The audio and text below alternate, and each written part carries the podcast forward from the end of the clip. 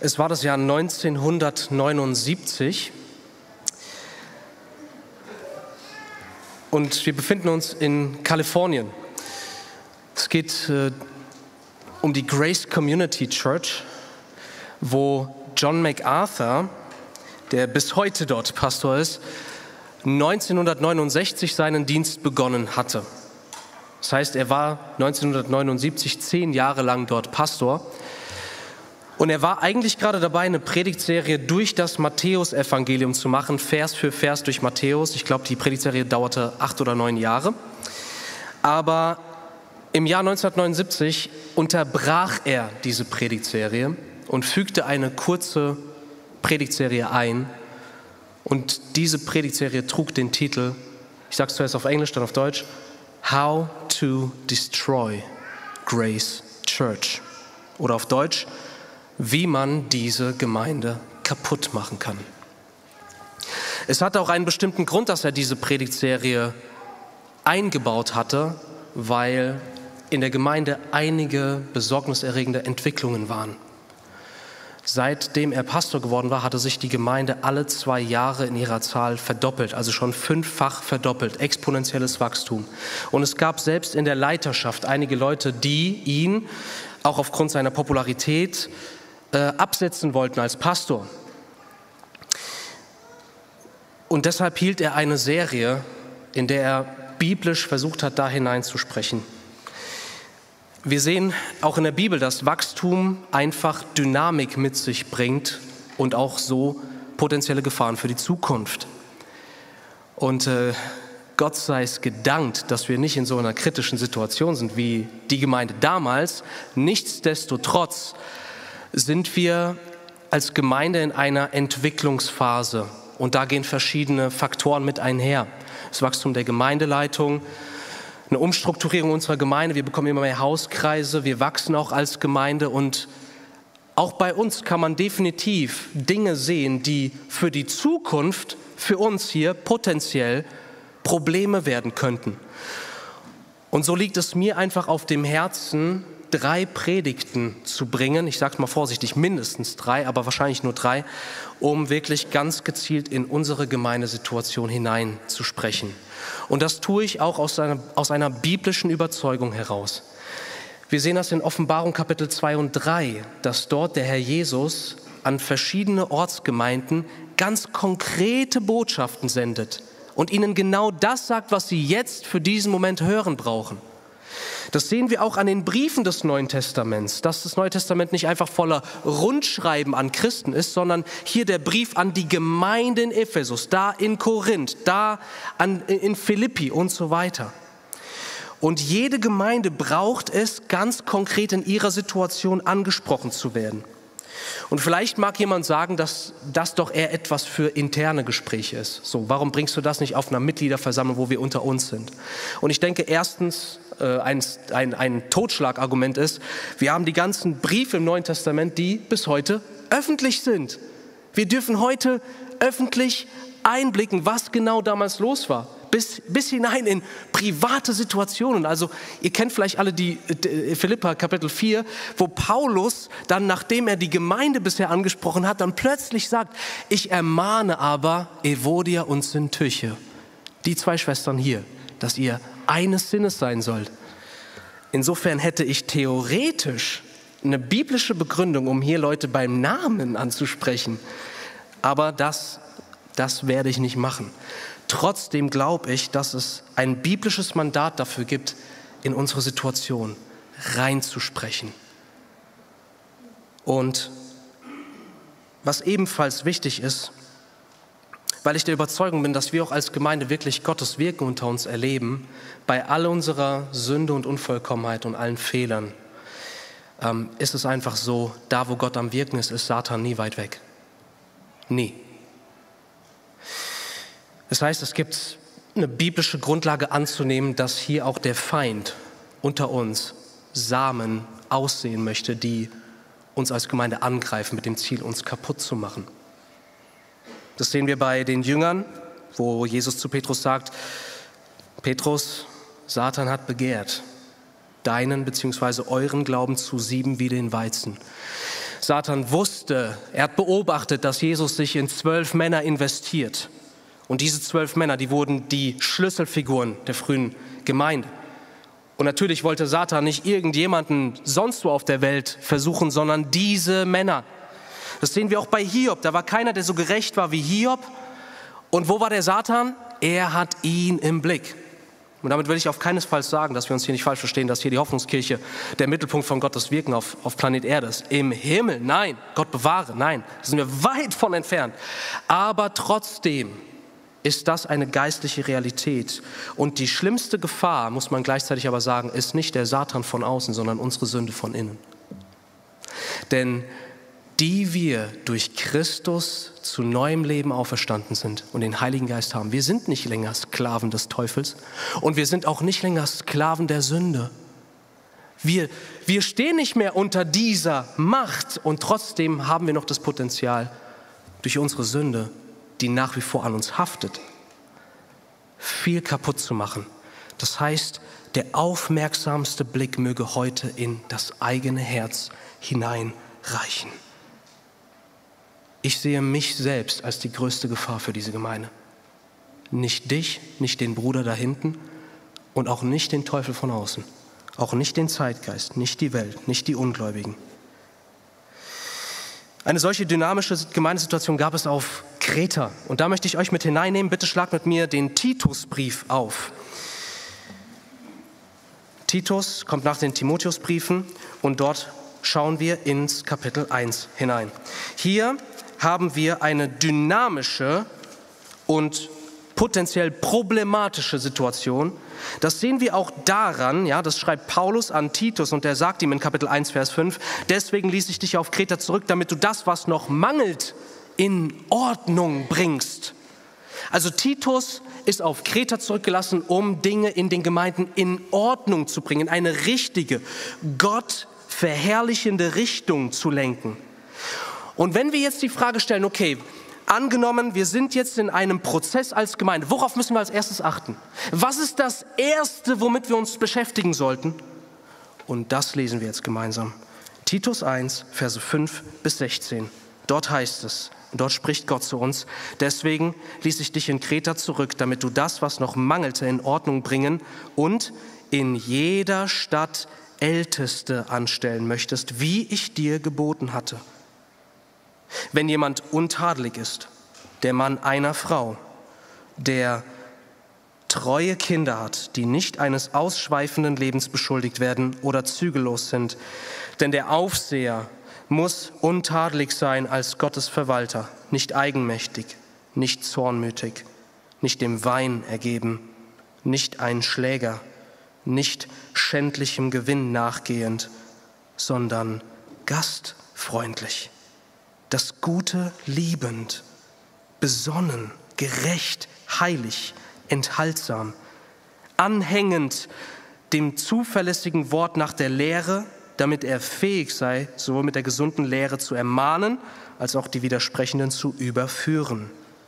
Denn es gibt viele zügellose Schwätzer und Betrüger, besonders die aus der Beschneidung, denen man den Mund stopfen muss die ganze Häuser umkehren, indem sie schändlichen Gewinnes wegen lehren, was sich nicht geziemt. Es hat aber einer von ihnen, ihr eigener Prophet, gesagt, Kreter sind immer Lügner, böse, wilde Tiere, faule Bäuche. Dieses Zeugnis ist wahr. Aus diesem Grund weise sie streng zurecht, damit sie gesund seien im Glauben und nicht achten auf jüdische Fabeln und Gebote von Menschen, die sich von der Wahrheit abwenden. Den Reinen ist alles rein, den Befleckten aber und Ungläubigen ist nichts rein, sondern befleckt ist sowohl ihre Gesinnung als auch ihr Gewissen. Sie geben vor, Gott zu kennen, aber in den Werken verleugnen sie ihn und sind abscheulich und ungehorsam und zu jedem guten Werk unbewährt. Amen. Also, bevor wir in diesen Text tief einsteigen, wie können wir das zusammenfassen, was hier gesagt wird? Wir können es so zusammenfassen. Das Erste, was man in einer Gemeinde sicherstellen muss, ist, wer in dieser Gemeinde den größten Einfluss hat. Und um das zusammenzufassen, was wir eben gehört haben, könnte man sagen, die Leute, die den richtigen Einfluss ausüben, denen gib mehr Einfluss, mach sie zu Ältesten. Diejenigen, die keinen guten Einfluss ausüben, Schwätzer, denen nimm den Einfluss, wortwörtlich, stopf ihn in den Mund. Die einen sollen mehr reden, mehr Freiheit bekommen und die anderen sollen eingeschränkt werden.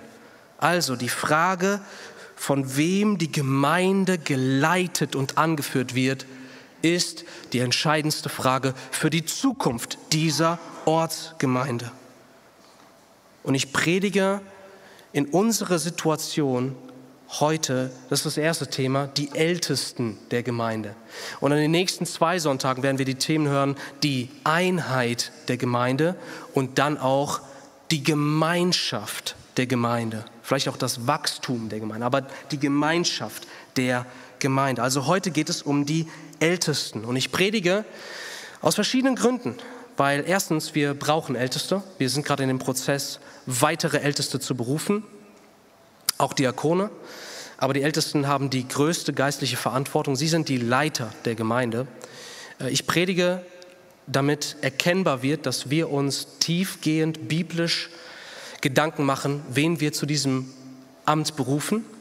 Ich predige deshalb, damit hier in unserer Mitte mehr solche Männer aufstehen, die das sind, was wir gerade gelesen haben, die solche Männer Gottes sind, sodass sie auch mehr Verantwortung auferlegt bekommen dürfen.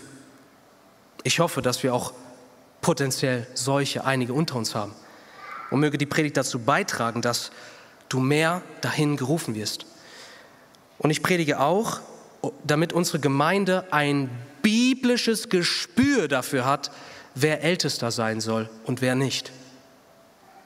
Dass wenn wir Älteste berufen, dass die Gemeinde wirklich ein einen Geruchssinn, und zwar biblisch dafür hat, wer dafür geeignet ist. Fünf Punkte möchte ich hierzu klar machen. Erstens die Bezeichnung der Ältesten, warum sie so heißen. Zweitens die Qualifikation der Ältesten. Drittens die Tätigkeit der Ältesten. Viertens die Berufung der Ältesten. Und fünftens die Haltung gegenüber den Ältesten, wo die Gemeinde angesprochen ist. Also erstmal die Bezeichnung der Ältesten. Wir haben verschiedene Begrifflichkeiten im Neuen Testament. Älteste, Hirte, auf Griechisch Pastor, ähm, Lehrer, Aufseher. Wir glauben, dass all diese Begrifflichkeiten ein und dasselbe Amt bezeichnen. Und das haben wir uns nicht ausgedacht, sondern das sehen wir im Neuen Testament selbst. Das beginnt schon bei unserem Text. Schaut mal rein. Da wird zuerst in Vers 5 von Ältesten gesprochen und dann schaut mal in Vers 7. Denn der Aufseher muss untadelig sein. Das heißt, dieselbe Person wird jetzt Aufseher genannt, griechisch Episkopos, daher leitet sich das Wort Bischof ab. In der Kirchengeschichte, da wurde alles kompliziert gemacht. Da gab es Älteste, da gab es dann Bischöfe und die Bischöfe, die waren dann über den Ältesten und was weiß ich für eine Hierarchie, bis dann letztendlich der Papst über alle gestellt wurde. Das alles finden wir nicht in der Bibel, ihr Lieben. Wir sehen vielmehr hier die Aufseher und die Ältesten, das sind, das sind die gleichen Personen. In 1. Petrus 5 sehen wir, da ist die Rede von dem Hirtendienst und dem Aufseher. Auch hier austauschbar verwendet. Das heißt, wir haben hier ein Amt, aber mehrere Bezeichnungen. Warum mehrere Bezeichnungen? Weil diese verschiedenen Bezeichnungen verschiedene Dinge des gleichen Amtes betonen. Hirte betont, dass da jemand ist, der sich um die Gläubigen kümmert.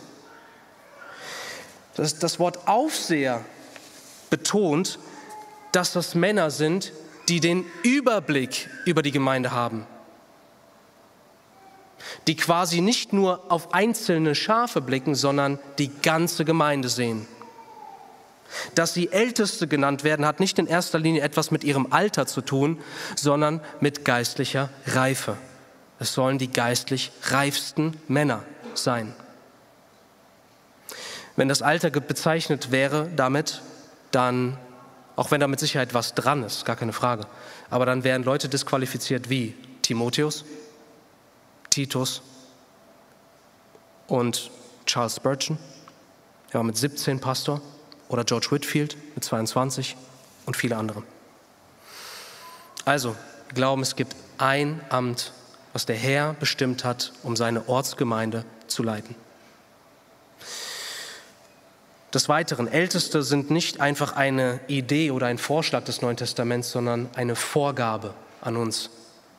Das sehen wir in Apostelgeschichte 14, 23, erste Missionsreise. Und dort heißt es, und nachdem sie in jeder Stadt Älteste eingesetzt hatten, in jeder Versammlung, sehen wir in Titus 1, Vers 5 in unserem Text, du sollst in jeder Stadt Älteste anstellen.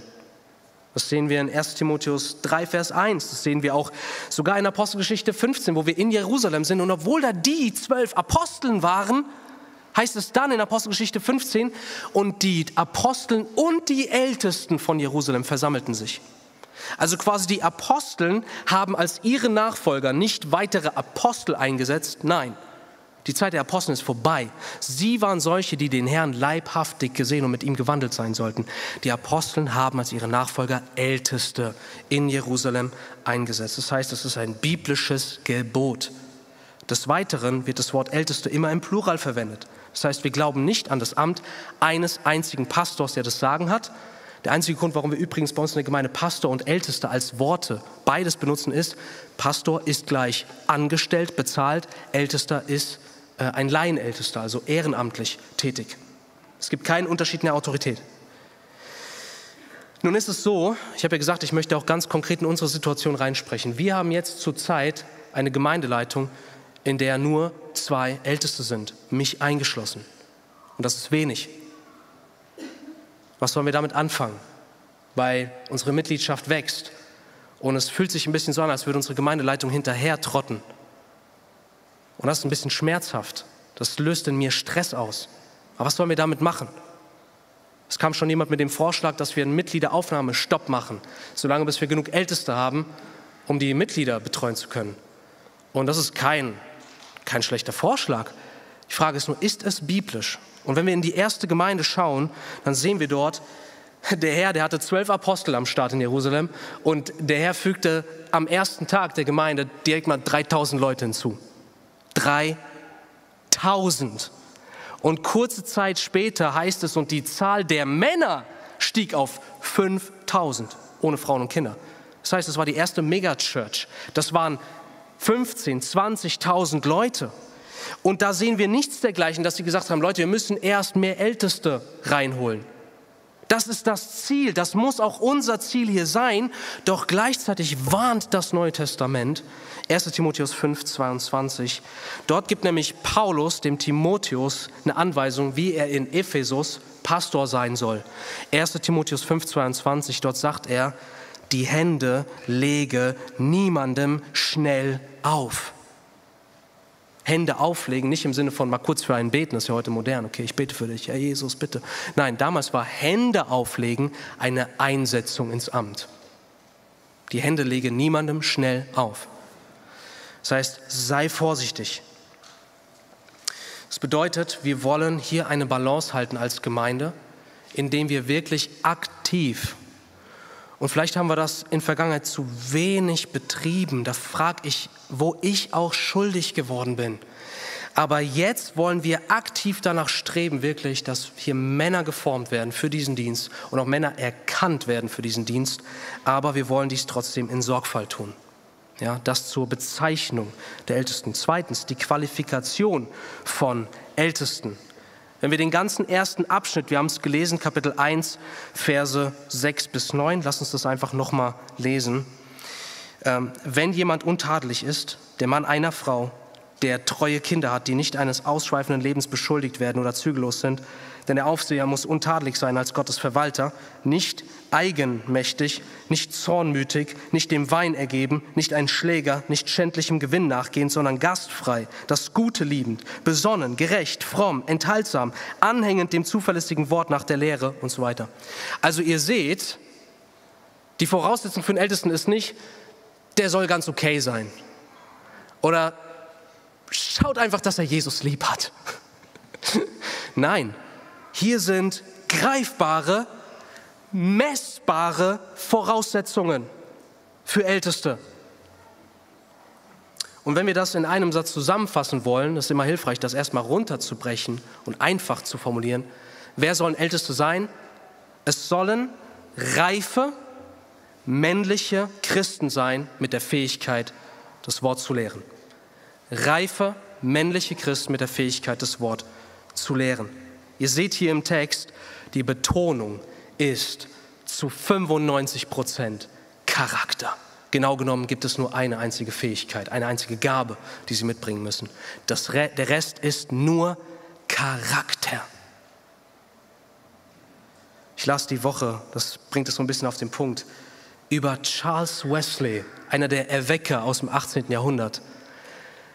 Und der Typ war ein Akademiker. Der hatte quasi Wahnsinnsvoraussetzungen. Wenn der die Bibel morgens las, dann las er sie auf, auf Griechisch. Okay? Um euch mal ein Gespür dafür zu geben, wer der, wie der so drauf war. Der sprach fließend Latein, der sprach mehrere Sprachen, der hat seinen Abschluss in Oxford gemacht. Und dann war er zu Besuch bei einem Mann namens William Bray. Und über den sagte er etwas, weil Charles Wesley war zu diesem Zeitpunkt selbst noch nicht bekehrt. Bei all seiner Bildung und Bibelkenntnis. Und über diesen Mann sagte er so treffend, ein armer, ungebildeter Mechaniker, der von nichts Ahnung hat, außer von Christus. Jedoch, da er ihn kennt, kennt und durchschaut er alles andere. Das ist ein bisschen, was wir hier meinen. Hier ist ein Mann gewesen, der hatte von nichts eine Ahnung, aber er kannte Jesus Christus. Und weil er Christus kannte, hat er alles im Arsenal gehabt. Wir sehen es auch am Beispiel von Philippus im Neuen Testament. Er wird zuerst, also es wird zuerst gefragt in Apostelgeschichte 6, hey, wir brauchen Leute, die an den Tischen dienen. Ja, praktische Leiter, Diakone. Und was sagen sie? Leute, sucht mal ein paar, die gut an den Tischen dienen können. Nee. Was wird gesagt der Gemeinde? Sucht Männer voll des Heiligen Geistes. Punkt. Voll des Heiligen Geistes. Und er wird gerufen, er wird in den Dienst eingesetzt und da blieb er auch nicht stehen. Später, ich glaube, es ist Apostelgeschichte 21, lesen wir plötzlich von Philippus, dem Evangelisten. Das heißt, hier war ein Mann, der vom Heiligen Geist von Christus her geprägt war. Und dadurch war er fähig, um Diakon zu werden und dadurch war er fähig, um Evangelist zu werden. Alle Christen, also das sind hier Eigenschaften, ihr Lieben, das sind ja keine besonderen Eigenschaften, nach denen nur Älteste streben sollen. Nein, kein Christ soll ein Weinsäufer sein. Kein Christ soll ein Schläger sein. Jeder Christ soll gastfreundlich sein und das Gute lieben. Also wie können wir das verstehen? Und wie wir das verstehen können, ist, wir können das so sagen, alle Christen sind berufen, danach zu streben, aber Älteste müssen dies in ihrem Leben vorweisen können. Sie müssen diese Eigenschaften erlangt haben. Gehen wir diese Eigenschaften kurz durch. Untadelig. Damit meint, damit ist nicht sündlos gemeint, sondern dass die Person keine offenkundigen charakterlichen Mängel hat. Mann einer Frau. Das bedeutet, es soll ein Mann sein und der Mann einer Frau. Wortwörtlich übersetzt ein eine Frau, Mann. Das heißt, es betont, dass dieser Mann soll wirklich seiner eigenen Frau zutiefst ergeben sein und keine anderen. Er soll, bei einigen von euch steht vielleicht, gläubige Kinder haben, die nicht zügellos leben. Äh, das griechische Wort Pistis kann sowohl gläubig als auch treu bedeuten. Wenn wir aber die zwei Voraussetzungstexte im Neuen Testament für Älteste miteinander vergleichen, also Titus 1 hier, 1 Timotheus 3, dann stellen wir fest, dass in dem anderen Text nicht die Rede von gläubigen Kindern die Rede ist, sondern von unterwürfigen, also von erzogenen Kindern. Das bedeutet, Daraus, glaube ich, können wir schließen oder dürfen wir schließen, dass es nicht zwingend gläubige Kinder sein müssen, aber sehr wohl treue Kinder, erzogene Kinder. Denn dies ist in der Hand der Eltern. Des Weiteren nicht eigenmächtig. Das bedeutet, es ist keiner, der immer auf seinen Willen bestehen muss, der teamfähig ist. Nicht zornmütig, das heißt, er trägt seine Empfindungen nicht immer auf der Zunge er hat sich im Griff, nicht dem Wein ergeben, wenn wir das griechische Wort, da ist nur ein griechisches Wort, wenn wir das wortwörtlich übersetzen, dann müssten wir sagen, ein beim Wein seiender. Also es ist jemand, in dessen Nähe du immer eine Wein, eine Wein oder Wodka oder Bierflasche findest. Ja? Also da ist nicht die Rede davon, dass ein Ältester nicht auch ein Glas Wein genießen darf, sondern er darf nicht einer sein, der daran hängt, der nicht genussmittelabhängig ist, egal ob es Kaffee, Süßigkeiten, Kuchen oder ähm, Netflix, Handy, Smartphone, sein Besitz, egal was es ist, der wirklich eine gesunde Beziehung und auch einen gesunden Abstand zu Genuss Mitteln hat, der von nichts Sklave ist. Er soll außerdem kein Schläger sein, das ist selbsterklärend. Er soll nicht schändlichem Gewinn nachgehen, das heißt, Älteste dürfen nicht aus sein auf Macht, das darf nicht ihr Gewinn sein, nicht die Position, nicht die Ehre von Menschen, nicht die Blicke von Menschen, nicht das tolle Gefühl, in der ersten Reihe zu sitzen. Es geht nicht darum, sondern diesen Männern geht es darum, zu dienen und zu geben. Er soll gastfrei sein. Philoxenos, wortwörtlich ein Fremdenfreund. Ein Fremdenfreund. Also damit ist nicht einfach gastfreundlich gemeint, denn der Grundgedanke ist so ein bisschen, man lädt nicht nur die ein, auf die man immer Lust hat und mit denen man sich toll unterhalten kann, sondern da ist jemand heute zum ersten Mal im Gottesdienst Du gehst hin und sagst, hey, darf ich dich zu uns einladen? Das Gute liebend. Er liebt das Gute. Der Dienst ist für ihn nicht einfach die Erfüllung einer Pflicht, wo sein Herz nicht dabei ist. Er liebt den Dienst, er liebt das Wort, er liebt die Geschwister. Dann auch besonnen, was wortwörtlich heißt, ein begradigtes Denken haben, besonnen sein, nüchtern sein in den Gedanken. Also ein klares Denkvermögen dann auch gerecht. Er sieht nicht die Person an und handelt dementsprechend nach Belieben. Er soll fromm sein, beziehungsweise man könnte auch heilig sagen, also ein dem Herrn gewidmetes Leben führen. Und dann auch, dazu kommen wir gleich, dann kommt die Fähigkeit anhängend dem zuverlässigen Wort. Wir wollen aber noch nicht zur Tätigkeit der Ältesten voranschreiten, sondern erstmal auch festhalten, was auch ganz wichtig ist, was nicht Voraussetzungen für einen Ältesten sind. Denn gerade in unserer Zeit, ja, in Zeiten von, äh, das ist, gewinnt in Deutschland zwar nur leicht nach und nach auch Bedeutung, es kommt aus Amerika wie so vieles, ja, aber Woke Culture, Cancel Culture, CRT, Critical Race Theory und diese ganzen Geschichten, das will natürlich Einzug halten in die Gemeinde. Es werden zusätzliche Hürden gestellt und zusätzliche Voraussetzungen. Deswegen, was steht denn hier alles nicht? Einfach mal ein paar Beispiele. Es ist nicht die Rede davon, dass die Person beliebt sein muss. Es ist nicht die Rede davon, dass die Person extrovertiert sein muss. Es ist auch nicht die Rede davon, dass die Person sehr viel Lebenserfahrung mitbringen muss, auch wenn es toll ist.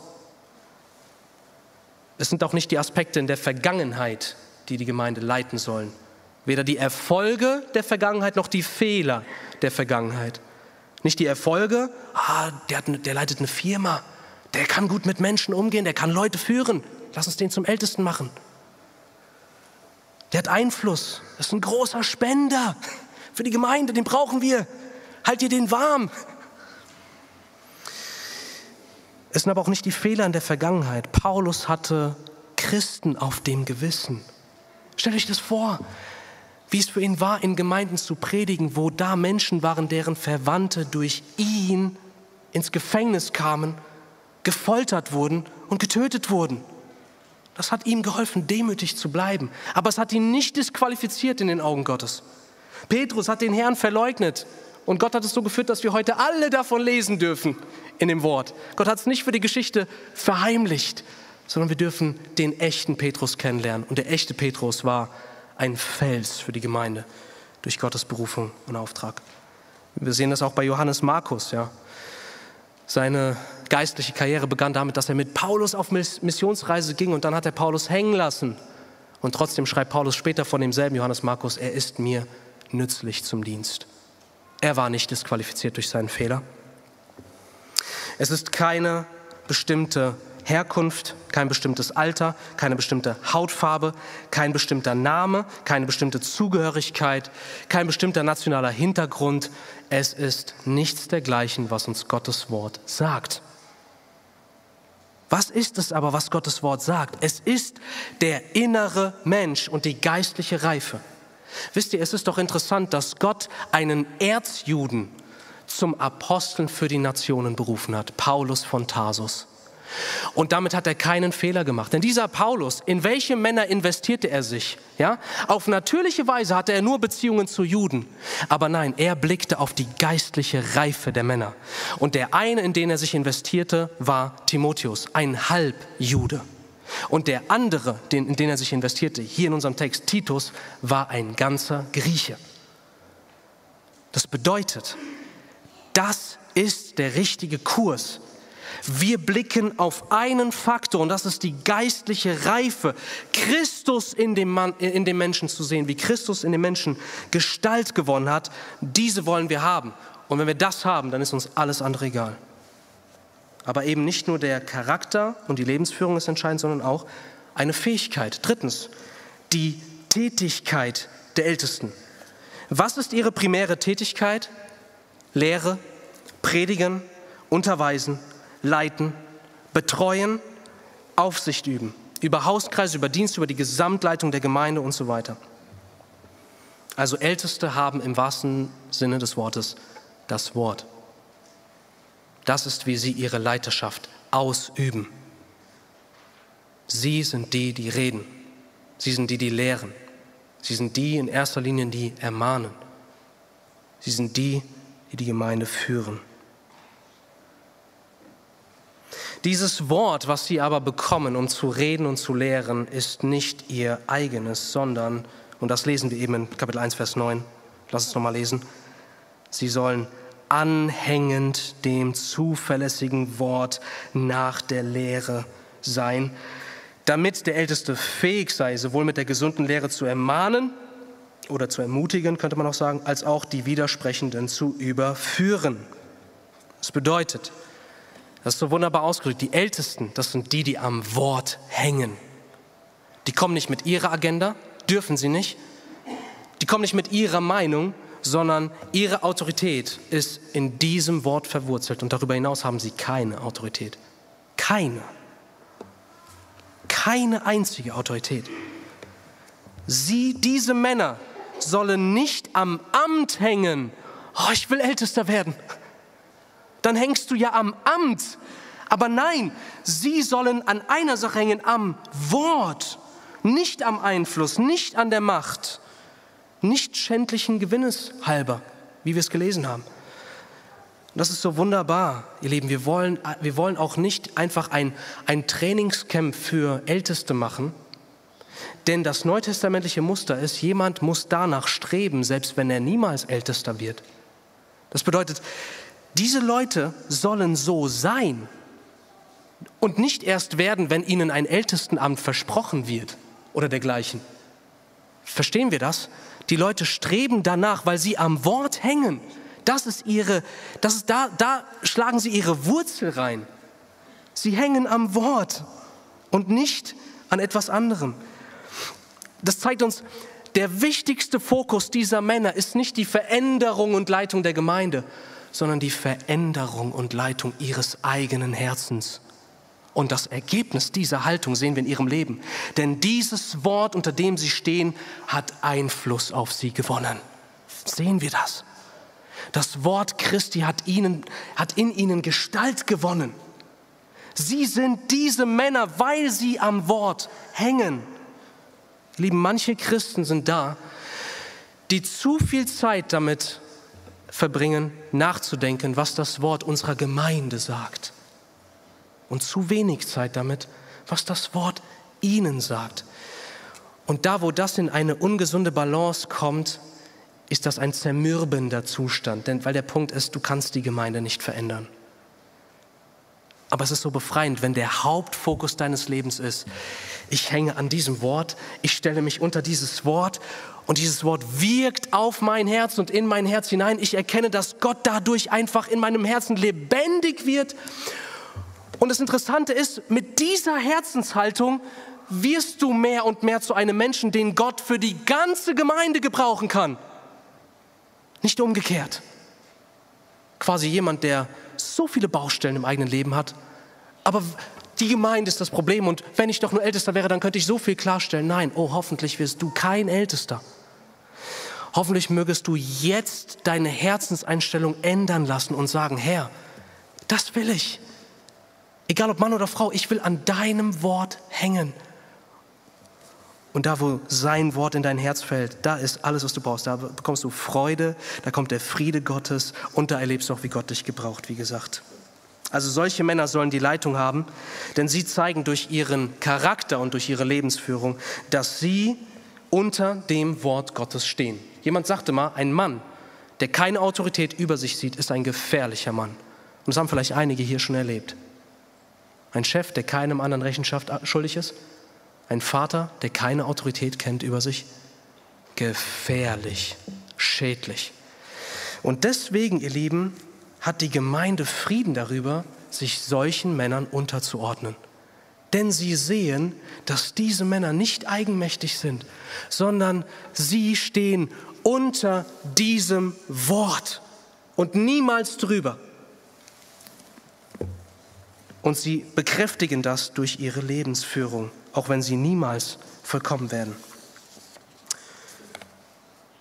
Kurzer Exkurs zum Predigen. Zwei Minuten. Erstens, nicht jeder Älteste muss die Fähigkeit haben, zu predigen, doch sehr wohl zu lehren. Wo ist der Unterschied? Der eine hat die Begabung, zu vielen zu sprechen, der andere hat die Begabung, so wie wir das hier sehen, er in einem scheinbar kleineren Rahmen zu sprechen. Er ermutigt die Gläubigen, er kann die Widersprechenden zurechtweisen durch das Wort Gottes.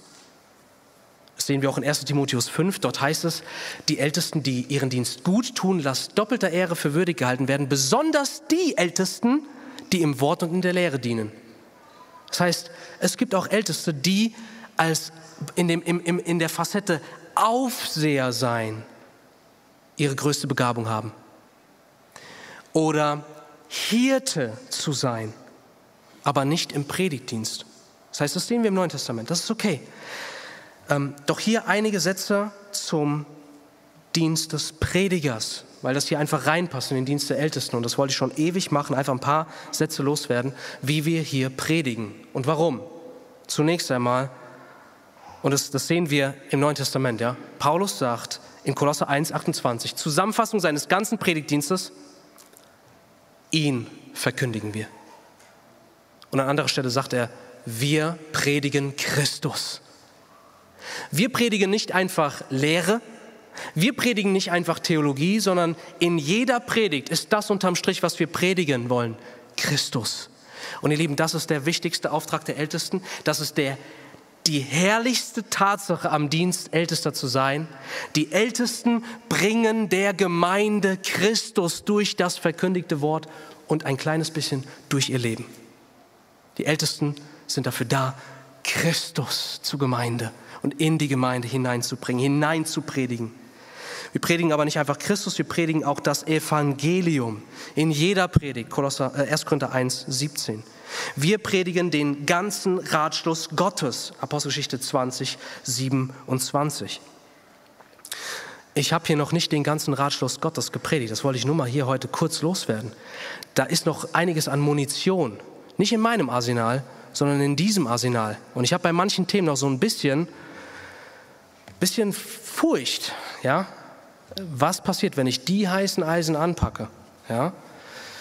Und da will ich einfach nur heute eins gesagt haben. Ja, es ist richtig, es ist auch ja, leider so.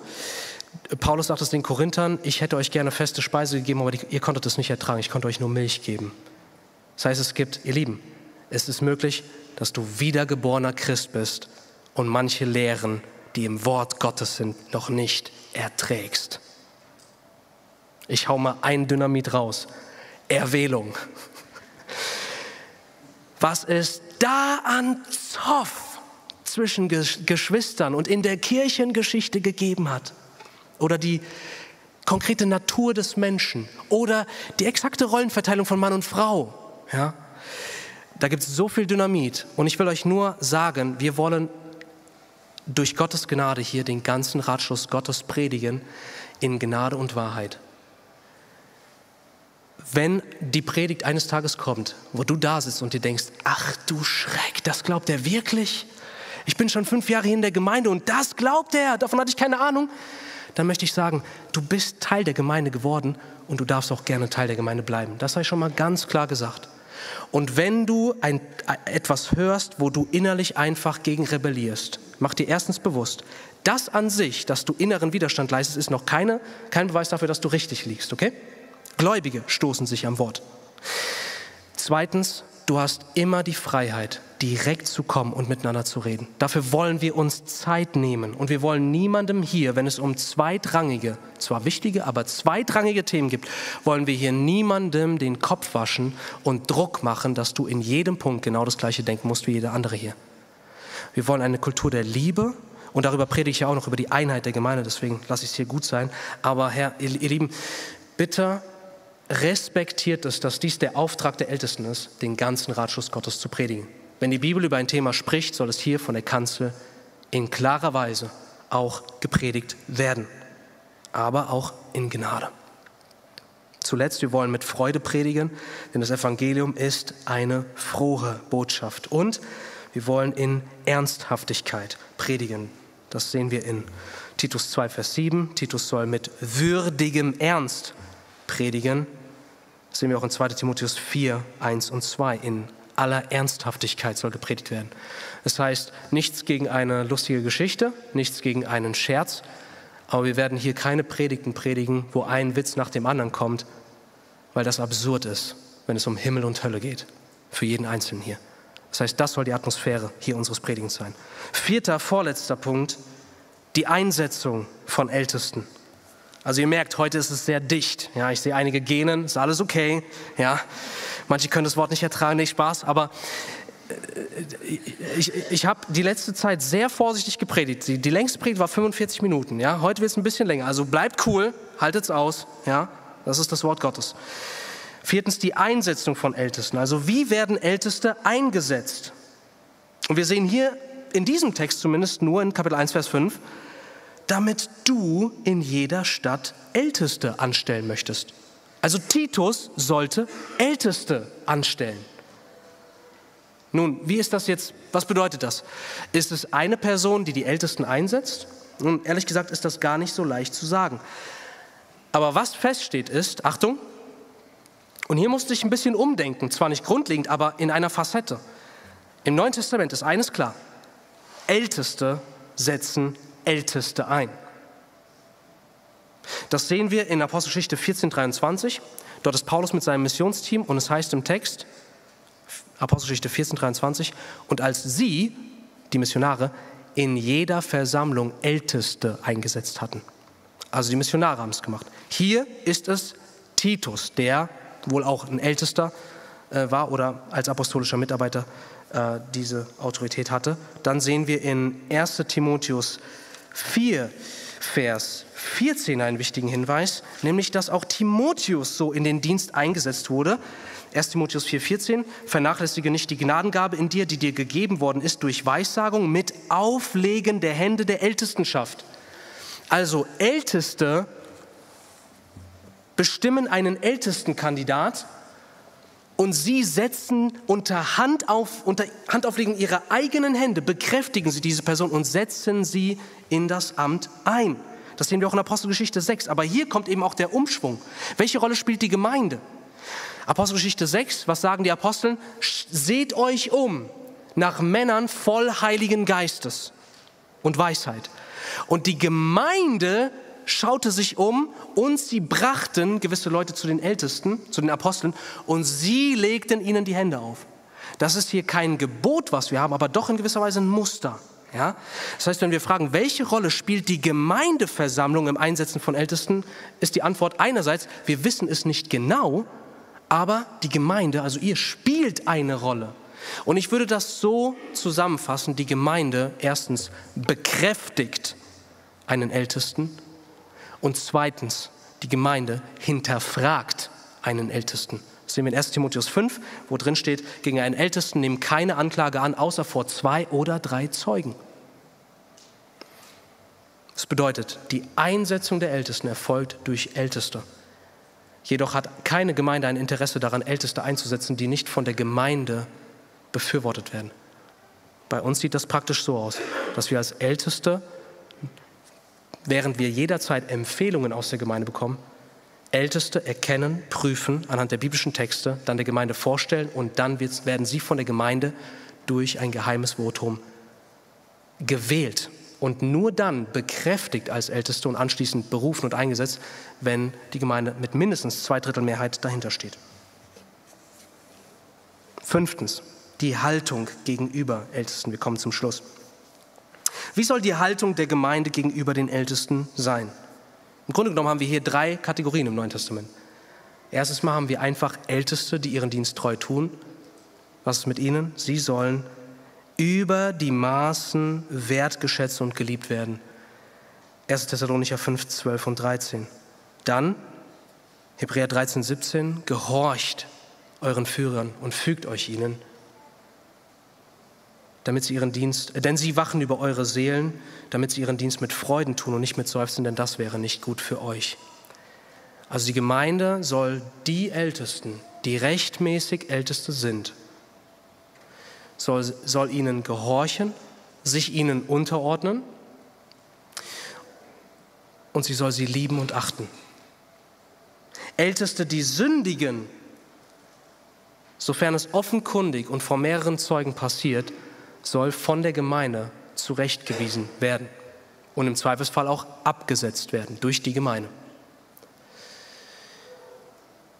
Das ist die zweite Kategorie. Also die Ältesten werden geachtet und geliebt und auch geschützt übrigens, weil es heißt, gegen einen Ältesten nimm keine Klage an. Das heißt, das gibt es sogar im Bundestag. Die, die Bundestagsabgeordneten genießen Immunität.